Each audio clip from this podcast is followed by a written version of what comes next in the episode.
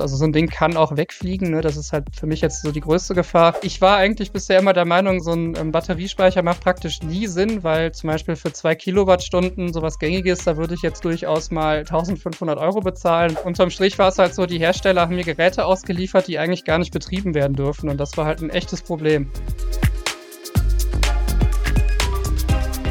Herzlich willkommen zu einer neuen Folge Finanzfluss exklusiv selbst Strom produzieren und so Stromkosten sparen. Das ist möglich mit sogenannten Balkonkraftwerken.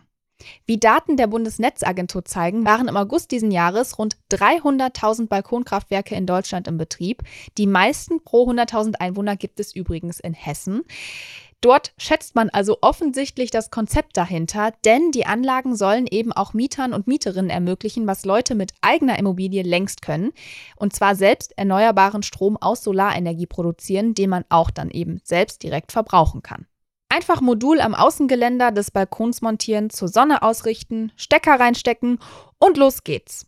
In der Theorie zumindest. In der Praxis ist das Ganze natürlich komplizierter, fängt mit der Auswahl des richtigen Balkonkraftwerks an und worauf man dabei achten muss. Dann kommt die fachgerechte Montage dazu und wie man eben dann auch ideale Betriebsbedingungen herstellt.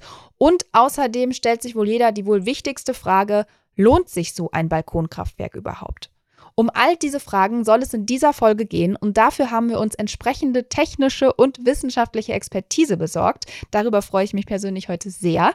Außerdem gehen wir dann auch noch die neuesten Änderungen durch, die es für Balkonkraftwerke ab 2024 geben soll und die den Betrieb eben vereinfachen sollen. Viel Spaß bei dieser Folge.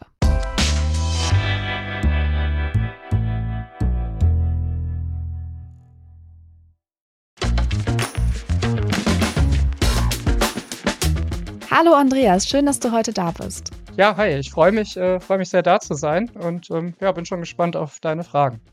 Ja, wer dich jetzt noch nicht kennt, um dich jetzt erstmal auch nochmal unserer ganzen Community vorzustellen, du machst als Akkudoktor auf YouTube Videos über alle Themen rund um die Energiewende, also Photovoltaik, Akkus, E-Mobilität etc. Und du hast auch eine Website, auf der man unter anderem auch einige Tools findet, zum Beispiel den Wärmepumpenrechner, den habe ich mir gestern noch angeschaut. Und heute wollen wir aber über ein anderes Thema sprechen, und zwar über Balkonkraftwerke. Das Thema wurde ganz schön oft von unserer Community nachgefragt. Also wir haben mal ein Video zum Thema Solaranlagen gemacht und dann haben super viele gefragt, hey, könnt ihr mal was zu Balkonkraftwerken machen? Und da dachten wir uns, ja, es ist jetzt soweit, wir machen das jetzt endlich. Und ja, du kennst dich eben sehr gut aus mit diesen Balkonkraftwerken. Deswegen mal vorneweg, was hältst du eigentlich persönlich von diesen Balkonkraftwerken, von diesem wunderschönen Wort? Naja, also ich engagiere mich ja sehr stark dafür, deswegen grundsätzlich sehr viel. Trotzdem muss man auch sagen, dass es natürlich total darauf ankommt, was dir persönlich wichtig ist. Also wenn äh, Menschen sich eine PV-Anlage kaufen, ob es jetzt eine große oder eine kleine ist, jetzt wie ein Balkonkraftwerk, haben die meistens total unterschiedliche Interessen. Also manche mhm. wollen zum Beispiel einfach nur ein bisschen Geld sparen und mit geringen Investitionen mal reinschnuppern, wie viel es eigentlich bringt, oder mal so reinschnuppern, wie es eigentlich ist, so selber Strom zu produzieren. Denn tatsächlich ist es oft ein ganz cooles Gefühl, wenn man so sieht, wenn der Zähler zum Beispiel sich nicht mehr dreht und man sich so ein bisschen unabhängiger machen kann, ja. halt auch von schwankenden Strompreisen und so. Also meine Frau zum Beispiel, die ähm, war am Anfang gar nicht so begeistert und so, also fand die auch nicht schlecht, aber war jetzt so okay. Aber als sie das dann so gesehen hat und so gefühlt hat, war es schon cool. Also das macht dann schon echt Spaß. ist dann halt so ein kleines Stück Unabhängigkeit, was mhm. man sich da auch einfach äh, holt. Es gibt aber auch andere Leute, die jetzt zum Beispiel so maximale Unabhängigkeit haben wollen oder auch teilweise irgendwie Angst vor Blackouts oder sowas haben. Ähm, denen ist dann zum Beispiel so eine Notstromversorgung mega wichtig. In dem Fall wäre jetzt vielleicht ein Balkonkraftwerk nicht der optimale Weg. Ja, ich habe leider keinen Balkon. Ich finde die Dinger nämlich eigentlich auch ziemlich spannend. Ich habe leider keinen Balkon, keine Terrasse, auch keine Hauswand irgendwie, die zur Sonne gerichtet ist und bin Mieterin. Also ich weiß noch nicht, ob das alles so einfach wäre, das hier einfach zu montieren. Aber ähm, ich finde es auf jeden Fall spannend und mich würde jetzt auch erstmal interessieren, was ihr in der Community dazu sagt. Also wie ist es bei euch? Wäre so ein Balkonkraftwerk was für euch? Habt ihr schon darüber nachgedacht? Beantwortet das gerne mal über das Fragetool ähm, bei Spotify, wenn ihr möchtet. Und ich würde sagen, wir gehen das jetzt nochmal ganz von vorne durch, denn es gibt sicher auch einige, die davon jetzt noch nicht so oft gehört haben und sich wahrscheinlich erstmal fragen, wie genau funktioniert jetzt so ein Balkonkraftwerk? Wie muss man sich das vorstellen? Also es ist eigentlich relativ einfach. Ich habe so im Großen und Ganzen fast nur zwei Teile, die wichtig sind. Das eine Mhm. sind dann die Solarmodule. Ich glaube, das kennen die meisten ja, ne? Das sind halt diese, ähm, großen Dinger, die sind meistens so 2 mal 1 Meter breit oder ja, je nachdem, wie man so macht oder lang. Und das andere ist dann der Mikrowechselrichter. Der muss dann aus der Gleichspannung, die aus den, äh, Photovoltaikmodulen kommt, dann 'ne Wechselspannung machen und der drückt die dann quasi in die Steckdose rein. Also, das ist für viele oft neu, ne, dass ich dann halt aus der Steckdose nichts rausziehe, sondern was reindrücke. Genau, und, ähm, wenn dann zum Beispiel 'n Verbraucher einfach bei dir, ähm, grade läuft, der Kühlschrank oder irgendwas, dann ist das quasi der kürzeste Weg. Und das heißt, der Strom, der von dem Balkonkraftwerk eingespeist wird, geht halt einfach dahin. Und das heißt, dass dein, ähm, Kühlschrank dann einfach 'n bisschen weniger verbraucht oder du 'n we geringeren Verbrauch hast in deinem Haus. So kann man sich das Mhm. ganz einfach mal vorstellen. Mhm. Ja, klingt auf jeden Fall super cool. Also, wenn man sich jetzt vorstellt, man kann hat einen Balkon und kann's da einfach mal montieren und dann eben Stecker rein und es es es läuft, sage ich jetzt mal. Ähm, also, mal angenommen, ich will mir so 'n Teil zulegen, dann stellt sich ja erst mal die Frage: Was sind so Kriterien, wo ich beim Kauf drauf achten sollte, damit das Balkonkraftwerk auch nachher zu, ja, meinen Bedürfnissen passt, sage ich mal?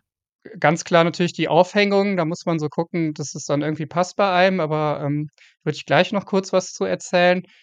Es gab halt in letzter Zeit leider auch relativ viele Probleme, insbesondere durch den krassen Preiskampf, der einfach auch herrscht momentan. Mhm. Und, ähm, ich hatte ja eben schon gesagt, das Balkonkraftwerk besteht aus 'nem Mikrowechselrichter und den Modulen und den Kabeln quasi, ne, wenn man's jetzt mal ganz grob zusammenfasst. Und die Solarmodule sind meistens unproblematisch. Bei den Wechselrichtern sieht's dann leider anders aus. Also, ähm, hier ist zum Beispiel wichtig, dass der Wirkungsgrad ordentlich ist, dass die Teile stabil laufen. Da gibt's wirklich auch Geräte, zum Beispiel auch Discountergeräte, die wir getestet haben, die ständig ausfallen. Ähm, es gab aber auch jetzt in letzter Zeit ernste Sicherheitsbedenken. Da war's zum Beispiel so, dass wir vor einigen Monaten relativ schwerwiegenden, ja, schon fast Skandal, würde ich sagen, aufgedeckt haben. Und ich kann's mal ganz kurz erklären. Das ist jetzt wirklich, äh, Ja, ganz, ganz gerne. einfach und kurz. Ähm, man muss sich das so vorstellen, der Wechselrichter erzeugt ja, ähm, Wechselstrom, also deswegen heißt er auch so, und Mhm. speist diesen dann in die Steckdose und damit halt auch in das Hausnetz beziehungsweise ins öffentliche Netz ein.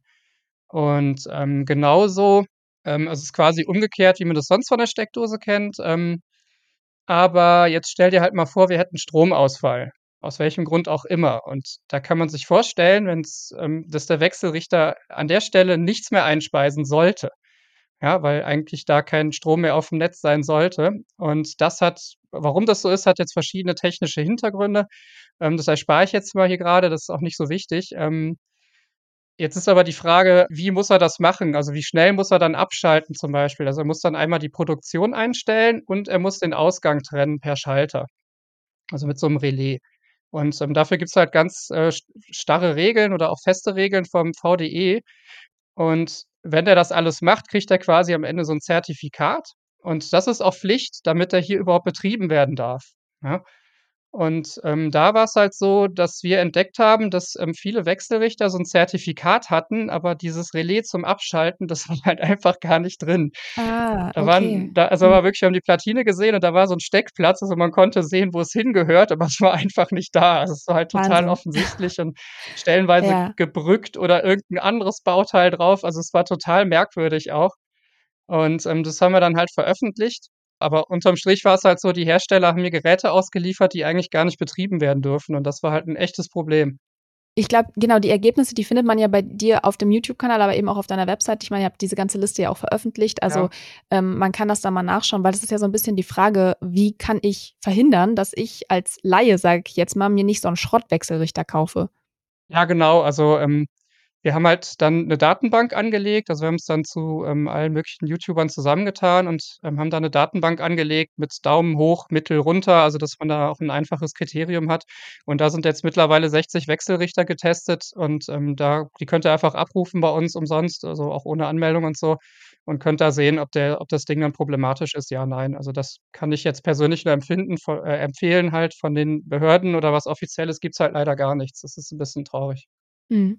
Okay, dann machen wir mal an den Wechselrichter 'n Haken, sage ich mal. Also, da sollte man genau hinschauen. Ja. Wie sieht's denn dann aus mit diesen Modulen an sich? Also, wie weiß ich, welche also, brauche ich 1, brauche ich 2? Welche Leistung sollten die haben? Was würdest du da empfehlen?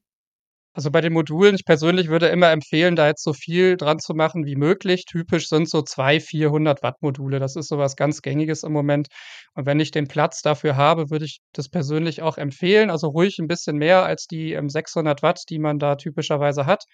Also, wie gesagt, so im Moment sind das sehr oft 2, 400 Watt Module.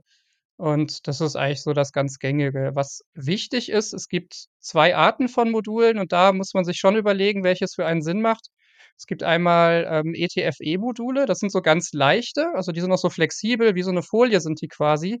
Die wiegen auch nur 5 Kilo und sind, wie gesagt, flexibel und die sind cool, weil ich die einfach nur mit'm Stahlkabelbinder befestigen kann. Also, das kriegt man wirklich Ah, einfach mhm. hin. Die sind 'n bisschen teurer, aber, ähm, je nachdem auch zum Beispiel, wenn ich das Ding in 'ner großen Höhe aufhängen will, ist das auf jeden Fall 'ne etwas bessere Geschichte und auch sehr Mhm. einfach zu installieren halt. Ich persönlich finde die eigentlich total super. Oder es gibt halt die großen Glasmodule, die die eigentlich auch die glaube, m meisten so kennen. Die wiegen dann halt 30 Kilo, ne? Also, das ist dann schon 'ne ganz andere Mhm, ja, ist Hausnummer. 'n Unterschied. Ja. Genau. Da brauche ich dann auch 'ne Aufhängung wirklich und auf jeden Fall mindestens 2 Personen für den Einbau. Also, das ist wirklich schon, äh, schwer. Auch 2 kräftige Personen. Das ist schon nicht so ganz einfach, das so drüber zu heben und da muss man dann aufpassen, dass unten natürlich keiner ist, ne? Also, wenn einem so 'n Ding auf 'n Kopf Mhm. fällt und so, das will man natürlich auf keinen Fall haben. Genau. Das stimmt.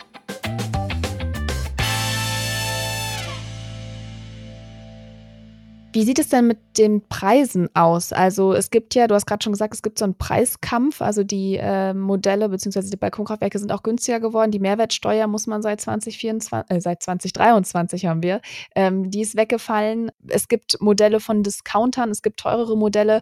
Was sagt der Preis jetzt eigentlich wirklich aus? Also, taugen auch so billige Modelle was oder würdest du sagen, da gibt's schon irgendwie so 'ne Preisspanne, sage ich mal, an der man sich orientieren sollte?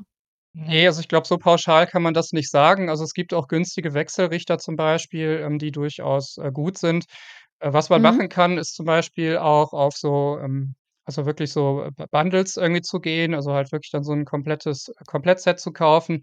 Das ist oft ganz nett, weil man dann alles schon so passend zusammen hat und muss sich dann jetzt auch keine Gedanken machen, welches Modul, ähm, von der Spannung muss zum Wechselrichter passen, wobei man da jetzt auch nicht so viel falsch machen kann. Aber, ähm, das ist zum Beispiel für Leute, die da jetzt, ähm, sich nicht so gut auskennen, eigentlich in der Regel 'ne ganz gute Option. Und ansonsten kann ich wirklich nur dringendst empfehlen, bei uns auf die Liste zu gucken und da einfach zu checken, ist der Wechselrichter, ähm, Daumen hoch oder nicht und dann passt das.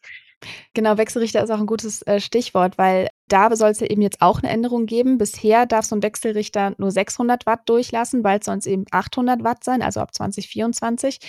Du hast grade gesagt, es reicht vollkommen, wenn man 2 Module hat, à 400 Watt.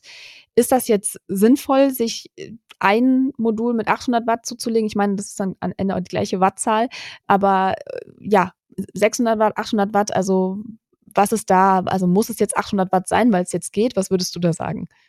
Ja, also, wenn man das machen kann, würde ich es schon machen. Also, es ist auch so, dass viele Wechselrichter, ähm, die momentan auf'm Markt sind, einfach per Software-Upgrade dann auf 800 Watt geschaltet werden können. Mhm. Das heißt, da ist jetzt der Aufwand auch einfach nicht hoch. Also, in dem Fall klar, warum nicht, ne? Ich muss es ja nicht künstlich begrenzen. Ansonsten ist jetzt der Unterschied auch nicht so gigantisch. Ähm, man muss sich ja immer vorstellen, wenn ich jetzt zum Beispiel 2 400 Watt Module dran habe also, das Maximum, was es an Modulleistung gibt pro Solarpanel, ist also, momentan vielleicht so 600 Watt. Viel weiter drüber geht's eigentlich nicht, ne? Und die sind schon echt groß dann auch. Also, das hängt man sich vermutlich eher nicht so auf 'n Balkon, aber gut, kommt auf die Größe an. Da ist es halt so, wenn zum Beispiel die Sonne total reinknallt und ich habe jetzt wirklich die 800 Watt mal am Modul liegen, was eigentlich selten vorkommt, meistens ist das gar nicht der Fall, ähm, dann würde der Wechselrichter die übrigen 200 Watt runterregeln. Also, die würde ich dann verlieren, aber das ist wirklich gar nicht so häufig der Fall, wie man so denkt, weil meistens liefern die nicht so die, ähm die volle Leistung, sondern nur 'n Teil davon und dann ist es eigentlich auch Mhm. relativ egal. Also, könnte man das theoretisch, wenn man das dann montiert hat und das irgendwie per App verfolgen kann, könnte man's auch nachher noch mal, äh, nachregulieren, dass man das eigentlich gar nicht auf 800 Watt stellen müsste, Ja, also, wie gesagt, wenn ich ähm, wenn's per Software geht, würde ich's immer machen. Da Mhm. spricht überhaupt nichts Ja. dagegen. Also, da verliere ich nichts. Aber jetzt 'n neuen Wechselrichter dafür kaufen, ähm, das würde ich mir jetzt persönlich ich würde es, glaube ich, nicht machen. Okay. Dann, ähm, kommen wir mal zur Montage. Also, du hast grade schon so 'n bisschen gesagt, es gibt eben dünnere, die kann man also, die die sind nicht so schwer, die kann man einfacher montieren als eben so 'n 30 Kilo schweres Modul. Worauf sollte ich denn sonst bei der Montage achten? Also, grade ja auch, was die Ausrichtung der Module angeht, also, Modulneigung und, äh, Sonneneinstrahlung. Wie finde ich da die perfekte Position? Also, so der maximale Ertrag, das sagt man immer, ist bei 30 Grad quasi, also 30 Grad gekippt.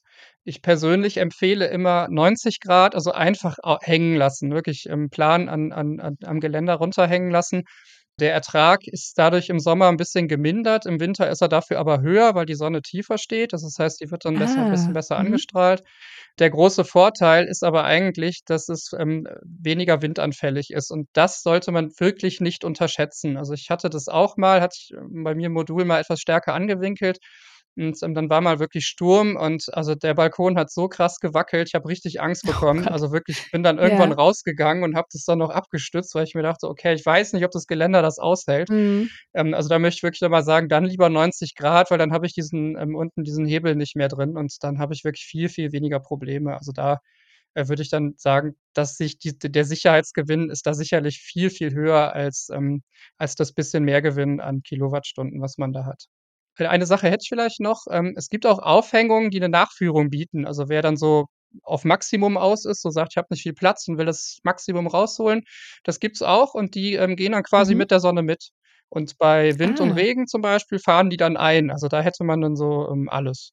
Das kostet dann halt Ah, das mehr. hat das kostet mehr, das habe ich mir schon gedacht. Genau. Aber ist schon cool. Also, ich habe jetzt so 'n Ding grad im Mhm. Test und das ist schon witzig auch, also Klingt auf jeden Fall, äh, auch spannend, sich das mal anzuschauen, wie Genau. das, äh, sich so dreht.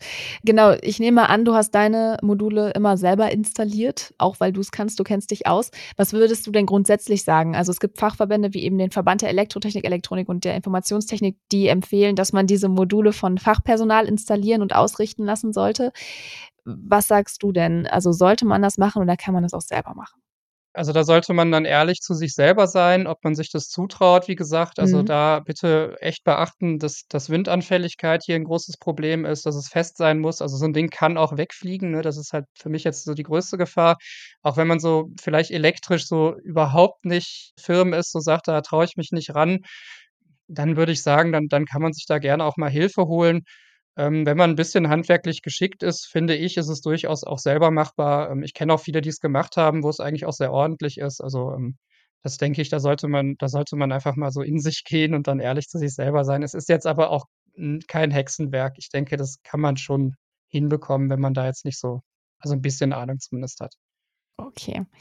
Wie sieht das denn sonst aus? Muss man sonst noch irgendwie was zu Hause verändern, also, irgendwie an der technischen Ausstattung, damit so 'n Balkonkraftwerk auch, äh, richtig funktioniert? Typischerweise tatsächlich nicht, ähm, es sei denn Mhm. also, so eine Sache, man muss ja, ähm, dann quasi das Gerät in 'ne Außensteckdose in der Regel einstöpseln. Mhm. Und, ähm, hier meistens sind das ja so Dinger mit so 'ner Klappe quasi, ne, dass die ich so Mhm, hochklappen ja. kann. Und da würde ich jetzt zumindest auch mal schauen, ähm, wenn die jetzt nicht so wasserdicht sind, also, wenn das jetzt wenn ich das Ding dann einstecke und da ist jetzt keine Dichtung oder so was und da kann jetzt wirklich Regen gegen preschen, also, dass es nicht überdacht ist, dann würde ich möglicherweise überlegen, ob man da nicht 'ne entsprechende Steckdose, ähm, einbaut, die dann auch also, 'ne entsprechende Wasserdichtigkeit mitbringt. Und da muss man dann typischerweise schon 'n Elektriker beauftragen. Oder halt, wenn Kinder da auch rumtoben, die vielleicht irgendwie da drankommen könnten. Es ist, glaube ich, schwierig, sich damit zu verletzen, aber, ähm, jetzt auch nicht unmöglich. Ähm, dann könnte man auch über so 'ne Steckdose nachdenken, die so 'n ähm, also, die die man nicht so einfach rausziehen kann quasi, ne? Wobei, wie gesagt, also, Typ Mhm. die sollten eigentlich abschalten sofort, also, innerhalb von 200 Millisekunden auch. Deswegen ist es auch für 'n Kind schwer, sich da zu verletzen. Trotzdem, ne, lieber lieber auf Nummer sicher gehen da. Auf jeden Fall guter Hinweis. Du hast grade schon den Stecker angesprochen. Da gibt es ja jetzt momentan, ja, sage ich jetzt mal, keine gesetzliche Frage, aber eine Frage der Norm. Also, bisher ist es eben nicht normgerecht, ein Balkonkraftwerk mit einem Schuko-Stecker zu betreiben, machen trotzdem viele. Und das will die Bundesnetzagentur jetzt aber ändern und dafür soll eben diese technische Norm geändert werden. Das passiert wahrscheinlich irgendwann 2024, also, im kommenden Jahr. Vielleicht ganz kurz erklärt, was ist dieser Vorteil von einem Schuko-Stecker? Also, der Schuko-Stecker ist ja wirklich der Stecker, den einfach jeder kennt, ne? Das heißt, das ist der Mhm. Vorteil. Also, ich kann quasi meine Steckdose so nehmen, wie gesagt, wenn die die entsprechende Wasserdichtigkeit hat und so oder es überdacht ist und dann das Balkonkraftwerk einfach einstecken, ne? Also, ich das ist wirklich total easy. Ich muss eigentlich nur 'n paar Kabel verbinden, das Ding aufhängen und das war's. Also, dann dann bin ich schon fertig. Das schaffen wirklich die meisten Leute auch selber und das ist natürlich 'n gigantischer Vorteil. Bisher war's halt so, dass man immer die Steckdose tauschen musste und das bedeutet natürlich auch 'n Elektrikereinsatz und der Ja. kostet Geld und das macht's dann halt wieder unattraktiver oder auch Ja. komplizierter. Das ist dann so 'ne Hürde, wo dann viele sagen: „Ach ne, das ist es mir nicht wert, mache ich nicht“, ne? Und, ähm, das finde ich halt schade, wenn's jetzt an so was scheitern sollte. Mhm.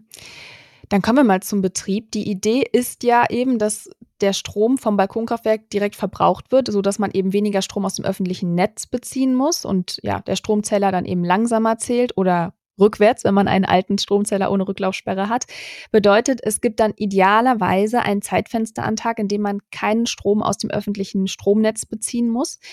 Worauf muss ich denn achten, damit die Anlage wirklich bestmöglich läuft und genau das klappt, also, dass ich so wenig Strom aus dem öffentlichen Netz wie möglich beziehen muss? Ja, also, das, äh, nennt man immer das Lastprofil. Das heißt quasi, wann verbrauche ich wie viel? Also, typischerweise gibt's so 'n Mhm. Standardlastprofil und da verbraucht man morgens zum Beispiel besonders viel, am Frühstück irgendwie oder wenn man aufsteht und abends noch mal, wenn man dann Abend isst, ne, weil dann die Geräte angeschaltet werden und, mittags oft was weniger, weil man dann zum Beispiel gar nicht da ist auf der Arbeit oder so. Und, äh, das ist natürlich eigentlich der maximal schlechteste Fall, weil ja grade am Mittag besonders viel reinkommt.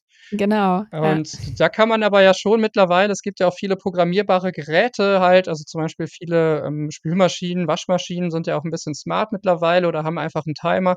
Und da kann ich zum Beispiel sagen: „Ich mache es jetzt einfach mal mittags an“, ne? Ich stelle 'n Timer und sage, die, ähm, Waschmaschine ist dann jetzt, weiß ich, nicht um 7:00 an, sondern halt irgendwann um 12:00, wenn ich so weiß, da ist so maximale Sonneneinstrahlung. Und dann nutze ich das auch wirklich maximal aus. Also, so so 'ne Verhaltensänderung ist sehr, sehr wichtig auch, ne? Die, ähm die ist erstens, ähm, Netz äh, also, netzdienlich, das heißt wirklich, unser Stromnetz wird auch entlastet in dem Fall. Und zweitens auch portemonnaie-dienlich, das heißt, ich spare dann wirklich bares Geld, weil ich Mhm. meinen äh, meinen eigenen Strom maximiere halt, also, den maximal ausnutze, was natürlich sehr sinnvoll ist. Ja, absolut. Also, es heißt ja auch eben immer, dass diese Balkonkraftwerke sich vor allem dann lohnen, wenn man auch eben diese Grundlast, die man dann hat also, das ist eben ja dann der Strom, der immer verbraucht wird, also, ständig verbraucht wird, wenn man dann zum Beispiel auch arbeiten ist oder eben auch nachts. Und ich glaube aber, dass viele gar nicht genau wissen, wie hoch ihre Grundlast eigentlich ist. Hast du da 'n Tipp, wie man das herausfinden kann? Das ist gar nicht so einfach. Ähm, was man machen kann, ist, ähm ja, also, das klingt 'n bisschen witzig. Ich kann, ähm, wenn wenn ihr zum Beispiel schon etwas neueren Zähler drin habt, also, die müssten ja alle getauscht werden, dann Mhm. kann man tatsächlich, ähm das klingt jetzt albern, da ist so 'ne kleine IR-Schnittstelle, also, so 'n kleines Ding und da kann man beim Netzbetreiber anrufen und nach 'nem Code fragen. Da gibt's so Mhm. YouTube-Videos, wie das also, wo das erklärt wird und dann muss ich mit 'ner Taschenlampe da reingehen und muss diesen Code da so reinmorsen. Das ist kein Witz. Und dann wird es freigeschaltet und dann sehe ich dort, wie viel ich aktuell verbrauche. Das zeigt dann wirklich der Ah. Zähler an und das ist das Beste, was ich machen Ja. kann. Dann sehe ich's einfach. Da kann ich mal hin und wieder mal drauf gucken, einfach mal aufschreiben, so 'n paar Werte am Tag und dann sehe ich das ungefähr und dann weiß ich das. Das ist so die einfachste und günstigste Lösung, würde ich jetzt sagen. Ansonsten, ähm, w wird's dann technisch 'n bisschen komplizierter. Mhm, ja, interessant. Du hast grad schon gesagt, man muss sich eben auch dann so 'n bisschen anpassen oder ist das Schlauste, sich dann auch anzupassen und eben dann irgendwie Geräte laufen zu lassen, wenn dann grade viel Strom vom Balkonkraftwerk auch eben produziert wird. Hast du da noch weitere Tipps, um diesen Betrieb also, den Betrieb des Balkonkraftwerks dann auch irgendwie so zu optimieren, dass man dann auch das meiste an selbstproduziertem Strom und dann eben passend zum Eigenverbrauch ja auch herausholt? Also, das ist, ähm, eigentlich weniger schlimm, als die meisten denken. Ähm, ich also, ich kann auch gerne mal 'n Beispiel irgendwie, ähm, gleich nennen, Mhm, ne, wie viel gerne. wie sich das finanziell so lohnt und das ist mit 'nem Standardlastprofil. Also, wirklich jetzt, dass man mittags eher nicht so da ist und so weiter und dann ähm, dann wird's vielleicht klar, dass es gar nicht so dramatisch ist, weil die meisten denken immer an die 600 Watt, aber die werden ja meistens gar nicht eingespeist. Das ist ja wirklich nur bei voller Einstrahlung, ansonsten ist es ja meistens viel weniger. Ähm, deswegen ist es gar nicht so schwer. So 'ne gewisse Grundlast haben die meisten Haushalte dann eigentlich schon. Ich weiß nicht, soll ich mal so 'n Beispiel einfach mal nennen? Ja, sehr gerne. Mhm. Ja. Genau, also, ähm, da zum Beispiel, sagen wir mal, hier in Köln, ne, also, ich wohne in der Nähe von Köln und, ähm, da haben wir jetzt zum Beispiel 'n Kraftwerk mit 2 430 Watt Modulen. Das ist so was ganz Gängiges im Moment und 'ner 600 Watt, äh, Mikrowechselrichter, 90 C, also, hängt quasi einfach am Geländer grade runter und Südausrichtung, das was jetzt natürlich optimal ist. Und, ähm, hier würde ich im Jahr so ungefähr, ähm, 607 Kilowattstunden selbst nutzen können und grade mal 84 Kilowattstunden einspeisen. Also, die würde ich nicht nutzen. Das ist gar nicht so viel und das ist jetzt bei so 'nem Standardlastprofil, also, wie's bei den meisten Haushalten dann auch so ist, ne? Ja, und da muss man ja auch nochmal dazu sagen, genau für das, was man ja einspeist, bekommt man ja als Balkonkraftwerkbesitzer jetzt kein Geld. Also Genau. das geht einfach so ins öffentliche Netz. Genau, also die, ähm, 607 Kilowattstunden, die würde ich jetzt dann den vollen Strompreis würde ich dann sparen sozusagen und die 84 Kilowattstunden, da kriege ich exakt 0,0 für. Genau. Und das wären dann, ähm, summa summarum im Jahr so 176 Euro ungefähr. Mhm. Ne, wenn man jetzt so die Kaufkosten von ungefähr 600 Euro berücksichtigt, je nachdem, was man sich da holt, hat sich das tatsächlich meistens schon nach 3 bis 4 Jahren amortisiert und das finde ich eigentlich ganz fair. Ohne dass man jetzt viel gemacht hätte, ne?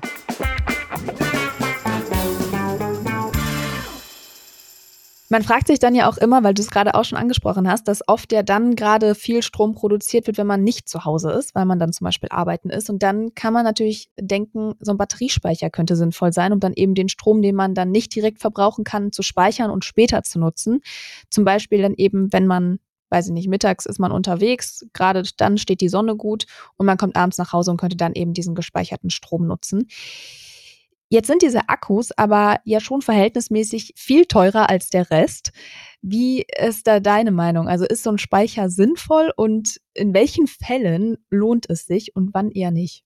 Ja, das äh, also witzigerweise habe ich heute ein Videoskript genau zu dem Thema geschrieben, ähm, und d d Wie passend. ja, es war jetzt ich war eigentlich bisher immer der Meinung, so 'n, ähm, Batteriespeicher macht praktisch nie Sinn, weil zum Beispiel für 2 Kilowattstunden so was Gängiges, da würde ich jetzt durchaus mal 1.500 Euro bezahlen. Das ist schon, ähm schon, äh, sehr hoch eigentlich.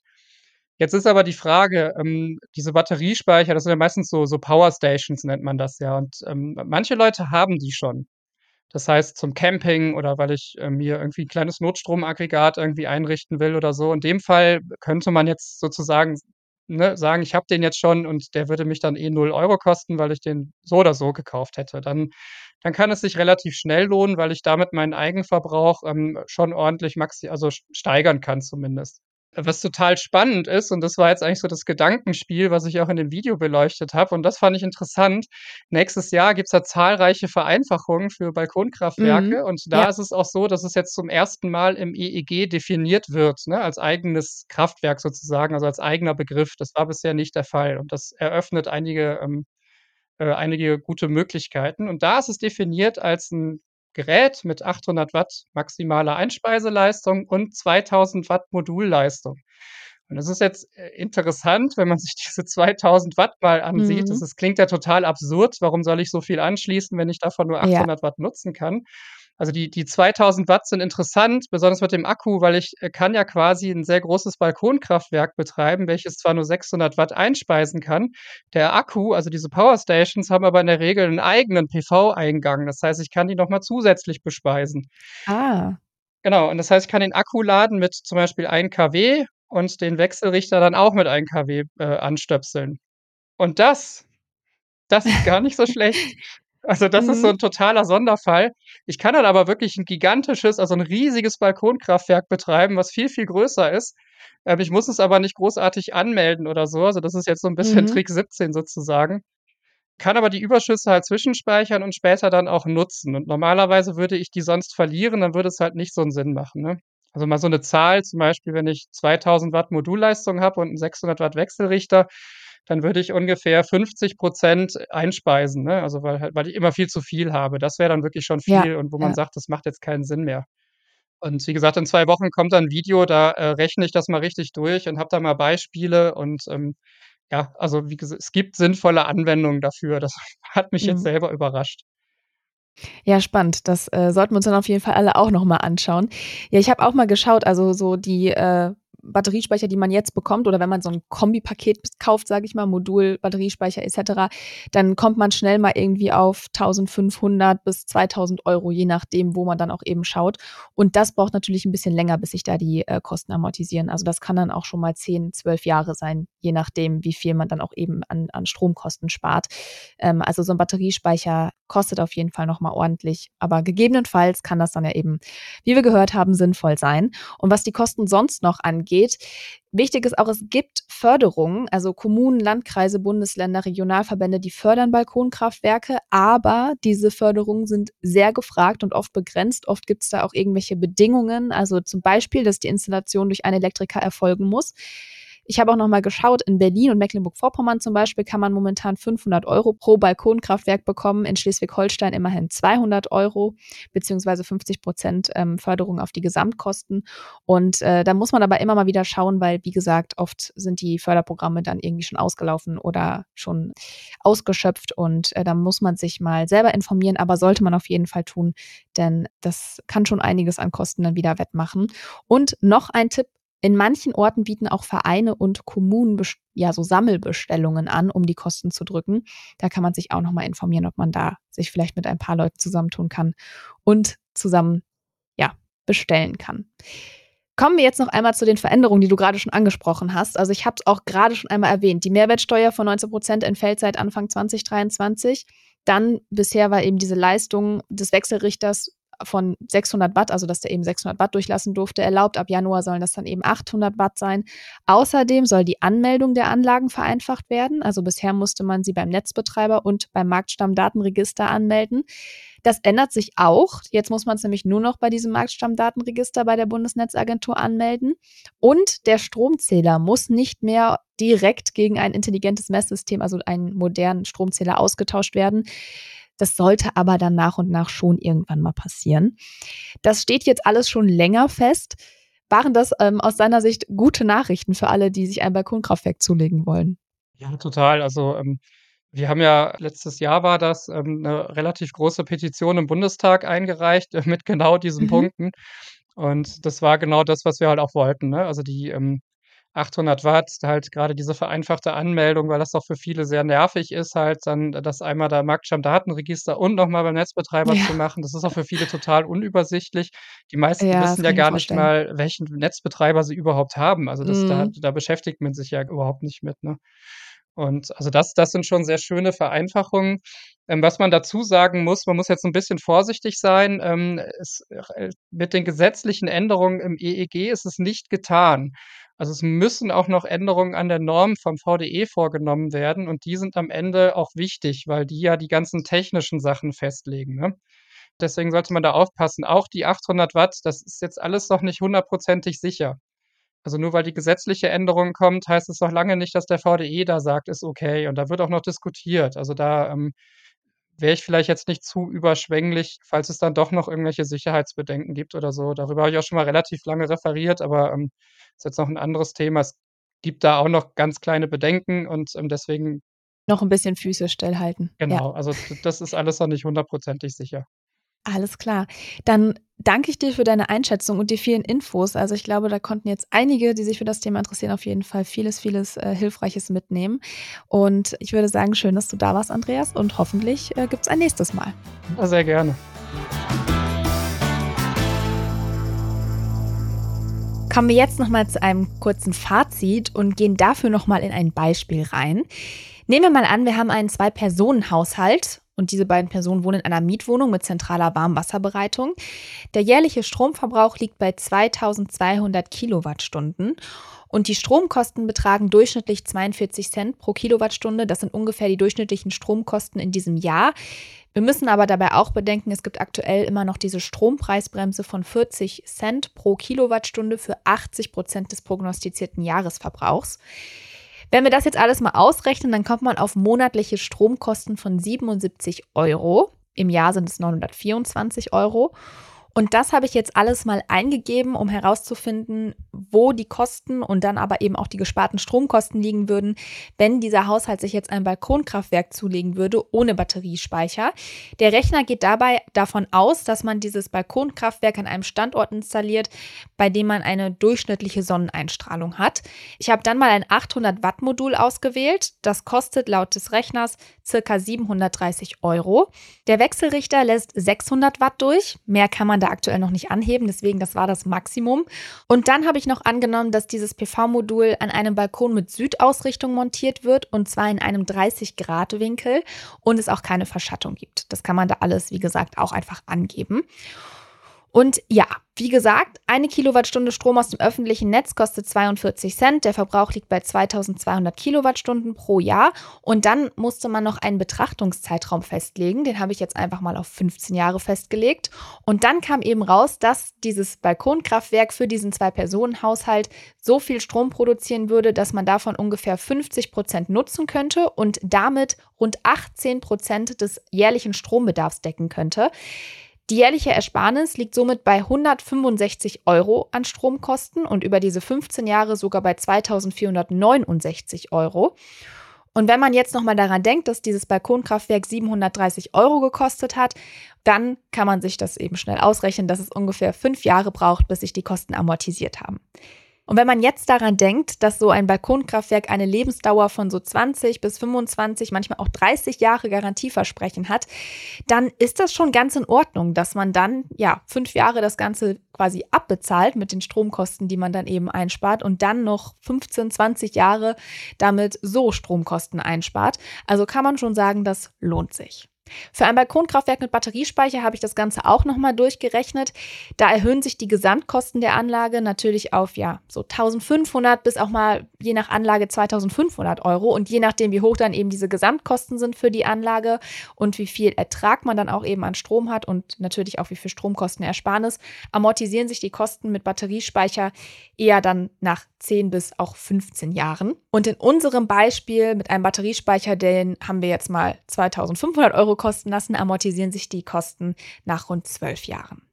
Wie gesagt, benutzt haben wir für diese Berechnung den Balkonkraftwerkrechner der HTW Berlin. Ich verlinke euch den noch in den Show Notes, dann könnt ihr das mal für euch selber ausrechnen. Und ansonsten ist natürlich wichtig, auf eine ausreichende Leistung der Module zu achten, auf eine optimale Montage und Ausrichtung, damit eben nicht das passiert, was bei Andreas passiert ist, dass da plötzlich bei einem Sturm, äh, ja, man das Gefühl hat, der Balkon hebt ab. Und natürlich, wenn man sich dieses Balkonkraftwerk zulegen möchte, ist es schlau, vorher nochmal zu checken, ob es nicht irgendwo eine Förderung gibt, die man nutzen könnte. Also ruhig mal schauen, ob es irgendwie auf kommunaler Ebene was gibt oder eben das Bundesland da eine Förderung anbietet. Und falls euch diese Thematik interessiert und ihr gerne noch mehr zu Hause optimieren möchtet, um Energiekosten zu sparen, dann hört gerne auch noch in unsere Podcast-Folge mit Philipp Schröder, dem Gründer des Startups 1,5 Grad rein. Den hatten wir hier im Interview und wir haben sehr ausführlich über Wärmepumpen, variable Stromtarife und deren Vorteile, aber auch Nachteile gesprochen und auch über ja, sonstige intelligente Energiesysteme. Und wenn euch das interessiert, dann schaut auch mal in die Shownotes, da verlinke ich euch die Folge auch noch. Ansonsten danke für euer Interesse und danke fürs Zuhören.